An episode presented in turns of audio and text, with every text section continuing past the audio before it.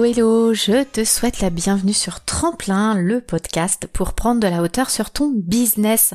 Toi qui es entrepreneur ou dirigeant d'entreprise, je te partage ici des clés pour structurer et optimiser ton marketing ou ta communication, mais pas que. Sur ce podcast, nous parlons aussi d'entrepreneuriat, de charge mentale, de productivité, bref, plein de conseils pour avancer et se développer sereinement, que ce soit à titre professionnel ou personnel.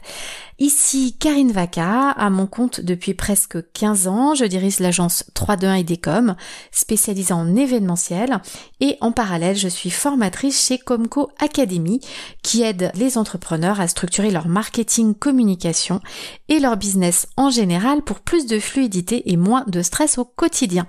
Alors, mets-toi à l'aise et c'est parti!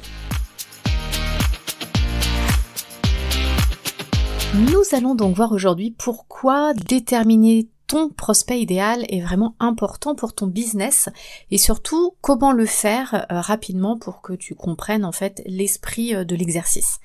Donc tu, tu vas voir en fait qu'il est vraiment nécessaire de bien étudier euh, son prospect idéal qu'on appelle aussi souvent client idéal, qu'on appelle avatar.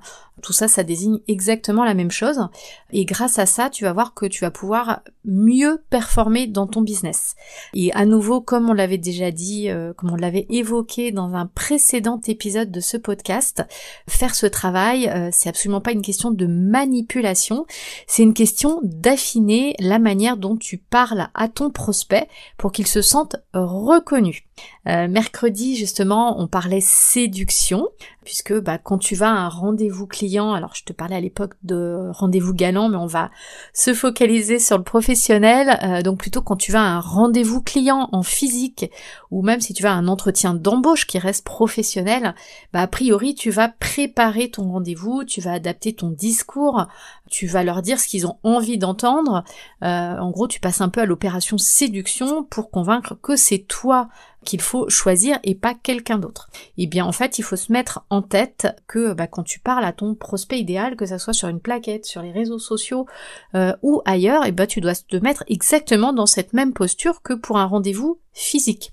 On voit souvent, souvent l'erreur justement euh, sur les réseaux sociaux, sur un site web, sur une plaquette, de rester avec des discours très institutionnels, très froids, alors qu'en fait l'objectif de ces outils, euh, bah, c'est comme un rendez-vous physique. En fait, tu dois convaincre que tu es le meilleur, qu'on doit te choisir, qu'on doit choisir ton produit ou ton service, euh, et c'est justement pour ça que tu dois préparer tout ce que tu vas écrire, tout ce que tu vas montrer dans ces supports qui restent digitaux ou pas tu dois les préparer comme tu dois préparer ton discours pour un rendez-vous physique. Donc voilà.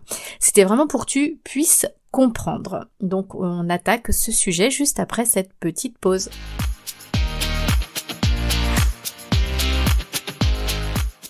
Alors donc pourquoi définir ton prospect idéal? Donc eh bien en digital, euh, tu dois définir à qui tu parles pour te permettre d'affiner ton discours comme je te le disais et je ne parle pas que des arguments que tu dois affiner. Par exemple, euh, tu choisiras si tu utilises le tu ou le vous en fonction de ton prospect.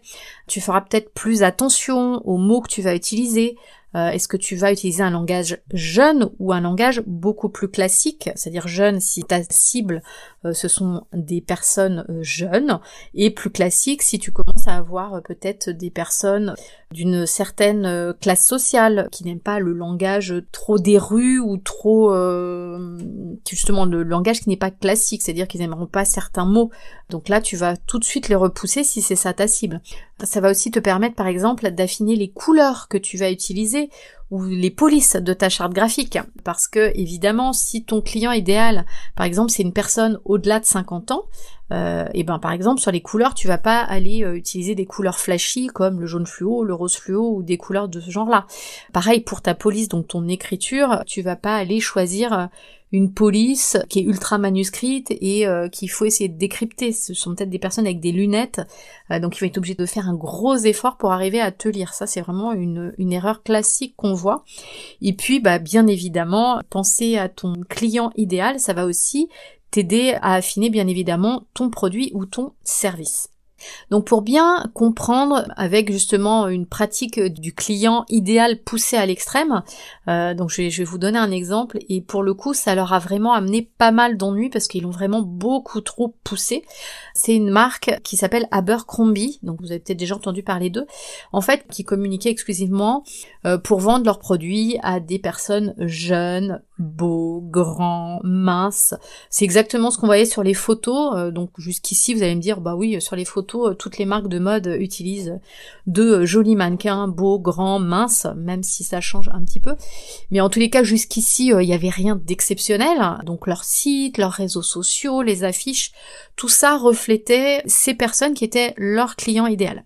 Sauf qu'en fait, ils sont allés beaucoup plus loin dans la démarche que la plupart des autres marques qui euh, bah, font ça au niveau image, mais en boutique, vous allez trouver des vêtements pour tout le monde. Vous allez trouver n'importe qui qui va vous renseigner en boutique. Bah, eux, ils sont allés beaucoup plus loin, c'est-à-dire qu'en boutique, ils ne recrutaient du personnel uniquement que sur leur physique.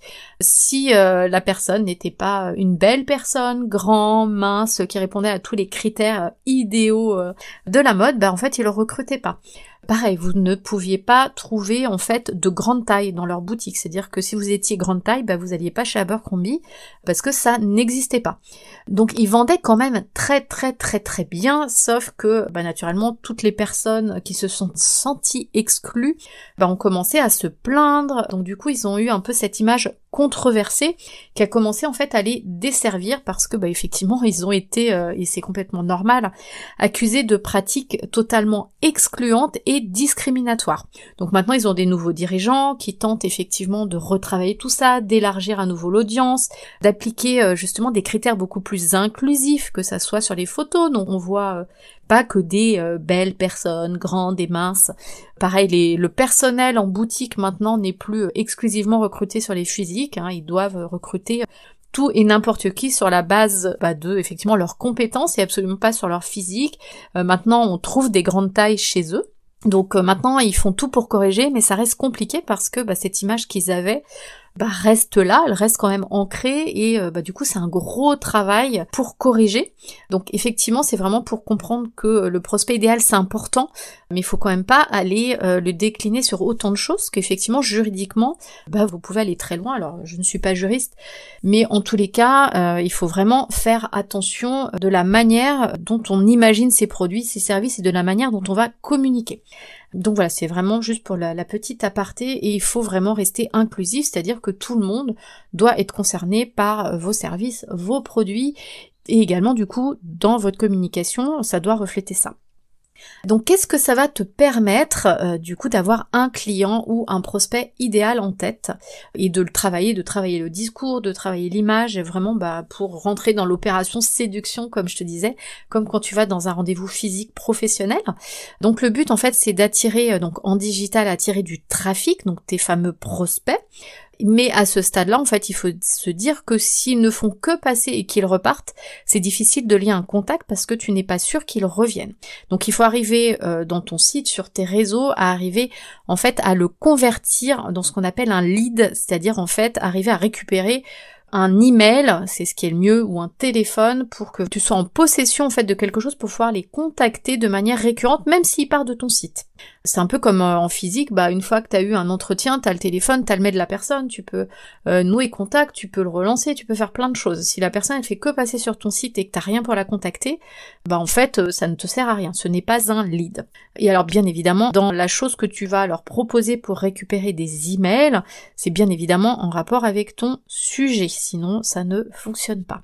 Une fois effectivement que tu lis contact, tu envoies des mails à ce lead, tu vas essayer de le transformer en client grâce à un produit ou un service qui va leur parler. Donc le discours aussi à ce moment-là, ton discours de vente doit euh, leur parler pour que justement tu puisses le transformer de lead à client.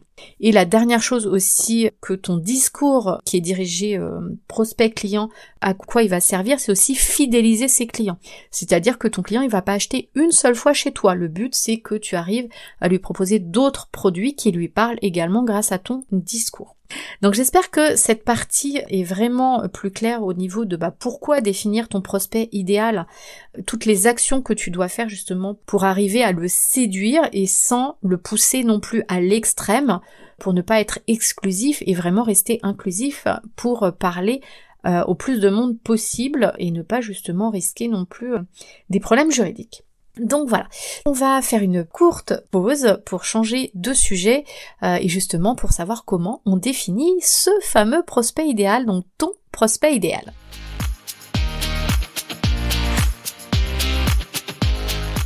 Alors, donc nous revoilà. Donc il y a plusieurs choses à arrêter bah, pour définir ce fameux prospect idéal pour que toi tu arrives vraiment à affiner euh, toutes tes actions de communication autour de ce schéma, de ce prospect, de euh, comment on peut appeler ça, euh, comme un tableau. on peut appeler ça pour que ça soit plus clair pour toi. Tu vas définir ton prospect idéal, tu vas définir une fiche, on va dire une fiche prospect, un tableau d'accord? Un tableau, une fiche prospect. Donc il y a plusieurs choses à arrêter pour arriver à faire cet exercice de tableau, de fiche prospect, euh, et tu vas souvent le faire par rapport à ton offre produit, donc par rapport à une offre produit ou une offre service. Donc une offre égale un prospect idéal. Tu n'as pas un prospect idéal par rapport à ta marque, sauf si tous tes produits ont exactement la même cible, euh, mais c'est quand même assez rare. Donc si tous tes produits ont la même cible, bah, ta marque aura une seule cible et tu fais le travail une seule fois. Si euh, bah, tu tu déclines tes offres ou tes services par rapport à une cible, il faudra vraiment refaire le travail à chaque fois euh, pour que effectivement les discours de vente, notamment tes discours de séduction, soient adaptés aux produits ou aux services que tu vends. Euh, je voudrais faire également une petite aparté sur le fait que tu peux aussi segmenter tes clients sur une même offre, produit ou service, puisque une même offre peut euh, bien évidemment convenir à deux ou trois publics différents. Donc en fait la segmentation client ou prospect, hein, consiste en fait à découper ton public cible en groupes homogènes pour pouvoir décliner ensuite ta communication. Parce que tu te doutes bien que du coup, euh, tu as compris que si tu as un prospect, tu as un certain discours, et si tu en as un autre, tu as un autre discours. Donc si tu as un même produit avec deux publics différents, bah forcément tu auras deux types de communication différentes adaptées à ces deux publics. Donc il te faut identifier en fait ces groupes euh, qui ont vraiment des attentes différentes. En fait, tu vas segmenter en fonction des attentes de ces publics et pas en disant euh, c'est des hommes et l'autre c'est des femmes euh, tu vas segmenter par rapport à l'âge. C'est absolument pas ça. Tu segmentes tes groupes en fonction des attentes de ces personnes. Tu vas comprendre, je vais te donner un exemple juste après. Et du coup, en fonction des attentes, euh, bah, tu n'auras pas les mêmes messages marketing, enfin les mêmes messages dans ta communication. Donc cela peut être dans tes futurs clients, effectivement, on a souvent tendance à penser utilisateur et on a tendance à oublier en fait le prescripteur ou l'acheteur. Parce que souvent dans nos discours, euh, bah, nos discours ils sont branchés utilisateurs. Sauf que par exemple, souvent, euh, je vais prendre un exemple qui va te parler, dans les produits d'éducation pour les jeunes publics, par exemple le soutien scolaire euh, au collège, bah, l'utilisateur ça va être effectivement le collégien mais le prescripteur et l'acheteur sont souvent les parents. Le prescripteur, ça pourrait être aussi l'établissement, c'est-à-dire le collège. Donc par exemple, le collège qui va proposer ton offre de cours de soutien à l'acheteur qui est les parents, et peut-être que aussi l'utilisateur qui est l'élève, euh, lui aussi peut être intéressé parce que tu vas aussi lui faire un discours de vente et il va dire ah ouais mais ça effectivement ça me permettrait d'avoir tel et tel truc. J'en parle à mes parents. Le collège qui est prescripteur va peut-être effectivement dire aux élèves, donc à l'utilisateur d'en parler à leurs parents, ou il va parler aux parents, c'est-à-dire à, l'acheteur directement. Donc fait vraiment aussi selon les produits se dire est-ce que mon utilisateur est mon acheteur et est-ce que je peux avoir des prescripteurs? Et auquel cas vous allez avoir différents messages à ces différentes cibles. Et ensuite euh, au niveau euh, si vous avez effectivement par exemple que des utilisateurs acheteurs, il faut pas segmenter pour segmenter. Le critère vraiment qui va partager votre cible doit être suffisamment déterminant. C'est ce que je vous disais. C'est vraiment ça qui va euh, déterminer vos messages marketing. Et en fait, il faut se dire quand vous faites votre segmentation, le critère doit être suffisamment clair pour qu'une personne n'appartienne qu'à un seul segment. Si vous avez un cas où vous avez une personne qui appartient à plusieurs segments, c'est que la segmentation n'a pas été assez réfléchie, donc il faut la continuer. Ce segment ensuite doit pouvoir être une cible pour votre communication. Donc souvent, euh, ce critère en question, c'est un critère socio-démographique ou économique, mais ça peut être aussi une personnalité, ça peut être un style de vie ou un style de comportement.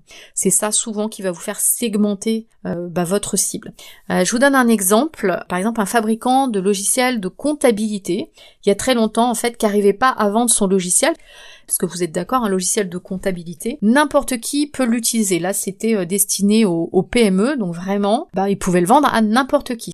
Sauf qu'en fait, eh bien, c'est souvent, euh, je vous l'ai déjà dit, hein, quand on vend à tout le monde, on vend à personne, et bien du coup, son discours était beaucoup trop neutre, trop généraliste, et du coup, personne ne se reconnaissait dans ce discours. Donc, il s'est dit, mais qu'est-ce que je pourrais bien faire pour convaincre en fait. Et il s'est dit que pour être plus convaincant auprès de ses différents euh, clients, ben, il allait segmenter son marché. Et il l'a segmenté comment? Il l'a segmenté par rapport aux activités de ses clients pour pouvoir en fait mieux communiquer sur chacun de ces types de clients. Donc il s'est dit, allez, j'oublie ma communication généraliste pour les TPE, PME, j'ai un super logiciel de compta, et je vais faire quelque chose de beaucoup plus spécifique. Donc il a gardé son produit, hein, ça lui a rien changé, c'est juste que dans sa communication, il a utilisé des visuels différents. Donc sa première com, c'était, j'ai un super logiciel de comptabilité pour les TPE qui sont des cabinets dentaires. Donc en fait, sur sa photo, c'était marqué euh, logiciel spécial cabinet dentaire. Il a communiqué, il a vendu. Ensuite, il s'est dit, allez, je fais un logiciel de comptabilité pour les thérapeutes. Il a changé de visuel, ça a fonctionné. Ensuite, il a fait un logiciel pour les plombiers. Euh, donc effectivement, il a communiqué la nouvelle photo, logiciel pour euh, les entreprises de plomberie. Ça a marché. Et ensuite, il a fait logiciel pour les boulangers et ainsi de suite, ainsi de suite. La seule chose qu'il a fait, il a absolument pas changé son produit. Il a juste changé, en fait, sur sa page de vente, la photo ou le titre, bah, il y avait marqué plombier, boulanger, thérapeute, euh, la photo, des photos effectivement qui illustrent bah, les activités. Et puis après, bah, il a changé, euh, juste il a distillé deux trois mots pour que le plombier se reconnaisse dans sa page de vente, que le thérapeute se reconnaisse dans sa page de vente, que le boulanger se reconnaisse dans sa page de vente. Et bingo, en fait, à chaque fois bah, qu'un boulanger arrivait sur un euh, nouveau logiciel de comptabilité pour les boulangeries, ah ouais, bah ça c'est super, c'est pour moi, j'achète et pourtant son produit ne l'a pas touché. Donc il a segmenté lui en fonction de l'activité de ses clients et ça a bien évidemment cartonné au niveau des ventes qui ont totalement explosé car chacun de ces activités en fait s'est senti concerné. Donc là, il a juste segmenté de manière euh, très maligne, puisque bah, son logiciel s'adressait effectivement à tout le monde, et c'était vrai. Mais euh, les personnes du coup ne se sentaient pas concernées. C'était une bonne manière de segmenter son marché. Donc il avait bien, comme je vous l'ai dit, euh, chaque personne ne se reconnaissait que dans un segment. Sa communication s'est adaptée à son segment et il a vendu le même produit à tout le monde, mais avec une communication différente. Donc c'est pour ça que c'est vraiment important de savoir à qui son produit ou son service s'adresse et que euh, bah, arriver à le segmenter suffisamment de manière fine en fait pour arriver à construire vos communications et à vendre mieux aussi. Euh, donc ce qu'il faut que vous regardiez en gros hein, euh, pour réfléchir à ce fameux prospect idéal, c'est souvent sa tranche d'âge, si c'est un homme, une femme, son emploi, sa situation professionnelle, euh, son niveau de scolarité, d'études, ses revenus également, sa journée type, ça peut vous aider aussi hein, pour savoir ses occupations. Quand vous ferez de la pub, ça va vous aider en fait à cibler, bah, si vous savez que votre prospect cible fait souvent les mêmes activités, je sais pas si c'est un grand sportif, et eh ben vous pourrez cibler au niveau pub les sportifs, euh, ça ça va vous aider à, ce niveau-là. Vous allez euh, toujours par rapport à votre produit, euh, vous poser des questions, c'est quoi ses défis dans la vie, à quoi il tient plus, hein, ça peut être sa liberté, le fait d'être très organisé, où est-ce qu'il va chercher L'information, est-ce que c'est dans les livres, dans les sites web Tout ça, pareil, ça va vous aider à, savoir quelles bonnes actions de communication vous devez faire, euh, quels sont ses goûts, ça, ça va vous aider, pareil, sur les photos, sur les couleurs, sur la manière dont vous allez lui parler. C'est quoi ses problèmes, donc par rapport, bien évidemment, à votre produit? Donc ça, ça va vous aider à dire, bah, t'as tel problème, moi j'ai la solution, ça va te permettre d'arriver à telle chose. Donc voilà, c'est vraiment à ça que ça va euh, vous servir d'analyser ces problèmes et ce à quoi il aspire, c'est vraiment pour construire par rapport à votre produit, construire vos discours dans votre page de vente ou dans vos plaquettes ou sur vos réseaux sociaux.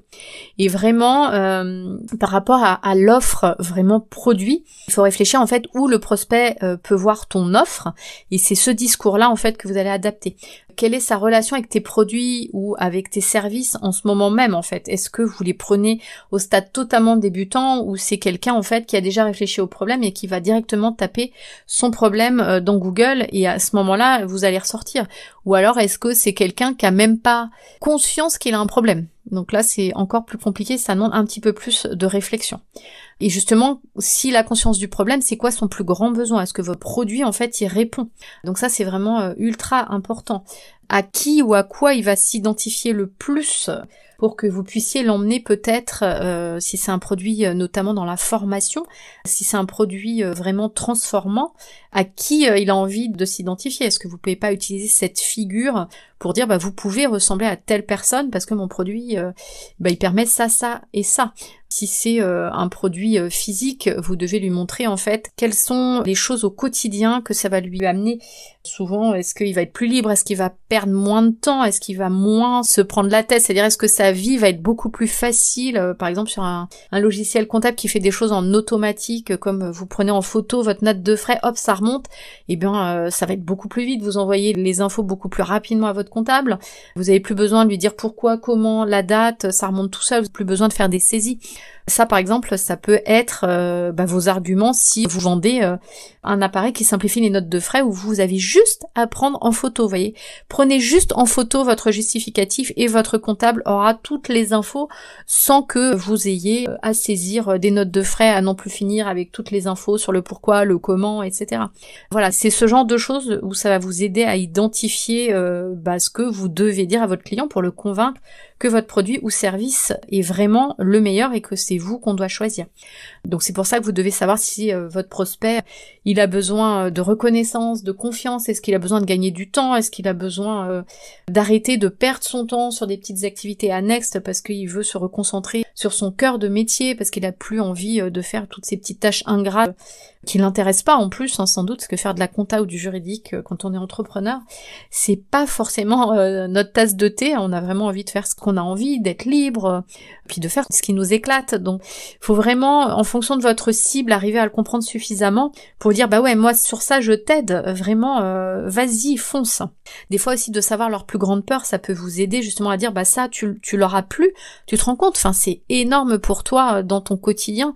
T'auras plus peur de tel truc, t'arrêteras de gaspiller du temps, euh, t'arrêteras de passer trois jours sur ta compta de notes de frais, euh, ça va te prendre deux minutes au moment où tu vas en déjeuner, tu prends ton ticket et c'est fini. Vraiment, essayer de les comprendre, de savoir quels problèmes ils veulent résoudre avec, avec votre produit et votre service, bah, pour vraiment affiner vos textes et avoir les bons arguments. Et souvent, euh, si vous avez l'occasion, commencez au début à essayer d'avoir vos prospects et surtout vos clients en ligne pour savoir pourquoi ils sont venus chez vous, pourquoi ils s'identifier chez vous, vraiment arriver à avoir ce, ce portrait robot. Voilà, c'était ça le mot que je cherchais au début. Euh, faites le portrait robot de votre prospect idéal hein, et ça, ça va passer par quelques entretiens téléphoniques pour vraiment le comprendre et du coup, bah, vous allez beaucoup plus savoir qui est ce prospect idéal et vous allez savoir lui parler puisque bah, vos clients là maintenant, ils vont l'avoir dit. Donc vraiment, cet exercice de portrait robot, ça va vraiment t'aider quand tu vas écrire tes textes pour tes présentations produits, pour ton site web, pour tes réseaux sociaux, quand tu vas fabriquer tes images, quand tu vas voir tes clients aussi, hein, enfin tes futurs clients au téléphone, ça va t'aider à choisir tes couleurs, à faire tes plaquettes. Enfin, faut vraiment pas négliger cet exercice de prospect idéal. Bah, c'est souvent ce qu'on voit euh, malheureusement.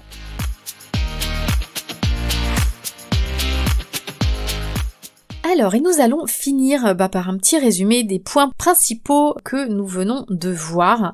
Donc, comme je te le disais, il est vraiment important de faire l'exercice pour préparer ta communication, comme tu le ferais pour un vrai rendez-vous physique avec quelqu'un que tu auras en face de toi. Parce que, à nouveau, j'insiste, hein, mais ça fonctionne exactement pareil, sauf que vous n'êtes pas là. Donc, c'est encore plus important d'utiliser les bons mots, d'avoir les bons codes, les bonnes photos, pour que ça soit aussi efficace qu'avec un rendez-vous en présentiel. Toutes vos actions digitales sur les réseaux, sur votre site web, sur même sur des plaquettes, sur ce que vous voulez, doit arriver au même résultat que si vous aviez un rendez-vous physique. Et c'est pour ça, euh, comme la personne n'est pas en face de vous, que vous devez être le plus complet possible quand vous êtes à l'écrit. Donc ne négligez pas toutes les questions qu'on a vues pour vraiment rédiger un vrai portrait robot de ce prospect idéal. Euh, et c'est en fonction de ça que vous allez pouvoir affiner toutes vos actions de communication, quel que soit le support, donc comme je le disais, en digital ou pas. Il y a sans doute de grandes chances, euh, si vous vous posez pour faire ce portrait robot, que votre produit ou votre service était conçu instinctivement c'est-à-dire que vous l'aviez en tâche de fond dans votre cerveau, ce prospect idéal, et votre produit, votre service a été conçu pour quelqu'un sans que tu t'en rendes compte. Là, faut juste souvent que tu te poses et que tu fasses ce portrait robot de prospect idéal pour savoir clairement à qui tu t'adresses. Mais il y a vraiment de grandes chances que tu l'aies fait de manière totalement instinctive. Il faut juste que tu te poses et que tu mettes à plat en fait qui est ce client, ce prospect idéal, cet avatar, cette cible, et en quoi ton produit produit et ton service répond à ces problèmes, à ses euh, aspirations, euh, en quoi euh, tu réponds à ses besoins, quelle est la transformation que tu vas lui proposer, à quoi il va arriver avec ton produit ou ton service, c'est quoi le plus grand rêve qu'il va réussir à accomplir grâce à toi, grâce à ton service ou ton produit. Qu'est-ce que tu vas lui apporter? C'est vraiment ça que toi tu dois arriver à mettre concrètement sur le papier pour arriver euh, bah, vraiment tout décliner au niveau de ta communication. Donc quand tu réfléchis, quand tu achètes en fait par exemple un aspirateur et pourtant c'est juste un aspirateur, tu iras voir par curiosité ou même le moindre produit basique, même une calculatrice, tu verras, on va te dire, on va te décrire tout ce que ça va t'apporter euh, au niveau de l'utilisation. Euh, on va te présenter la calculatrice, à quel point elle est belle. Justement, les calculatrices à grosses touches, bah parce que tu es peut-être âgé et que tu as besoin de voir les gros chiffres. On va te le dire, hein. Tu l'as peut-être pas fait attention, mais essaie d'analyser deux, trois fiches descriptives. On va te montrer si c'est un produit, tout le descriptif, il est fait pour séduire une certaine personne et pas n'importe qui.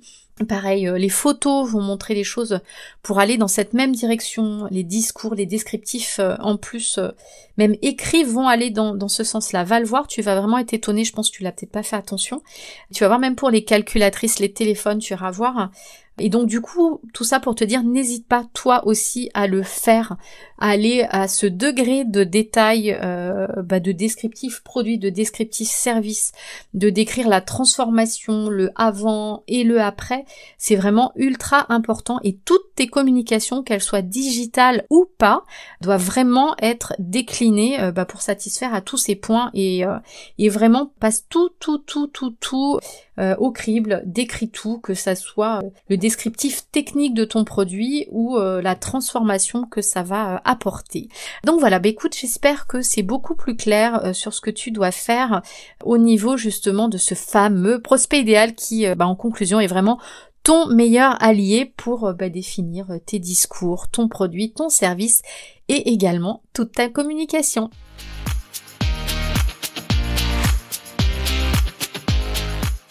presque fini, donc n'oublie pas, en description, tu peux récupérer le bonus dont je t'ai parlé dans cet épisode en cliquant sur le lien. Et si tu as des questions ou des sujets à nous soumettre, car tu éprouves des difficultés ou tu aimerais bien qu'on en parle, euh, c'est également en description que cela se passe. Et voilà, c'est fini pour aujourd'hui, j'espère que ça t'a plu. Si le concept de notre podcast te plaît, euh, n'hésite pas à laisser 5 étoiles euh, ou un commentaire sur ta plateforme d'écoute. Ça aide vraiment le podcast à se faire connaître. Ça aide aussi encore plus d'entrepreneurs comme toi. Et au passage, ça nous encourage aussi à continuer. Merci beaucoup de m'avoir écouté jusqu'au bout et je te dis à très vite pour un prochain épisode. Allez, bye bye tout le monde.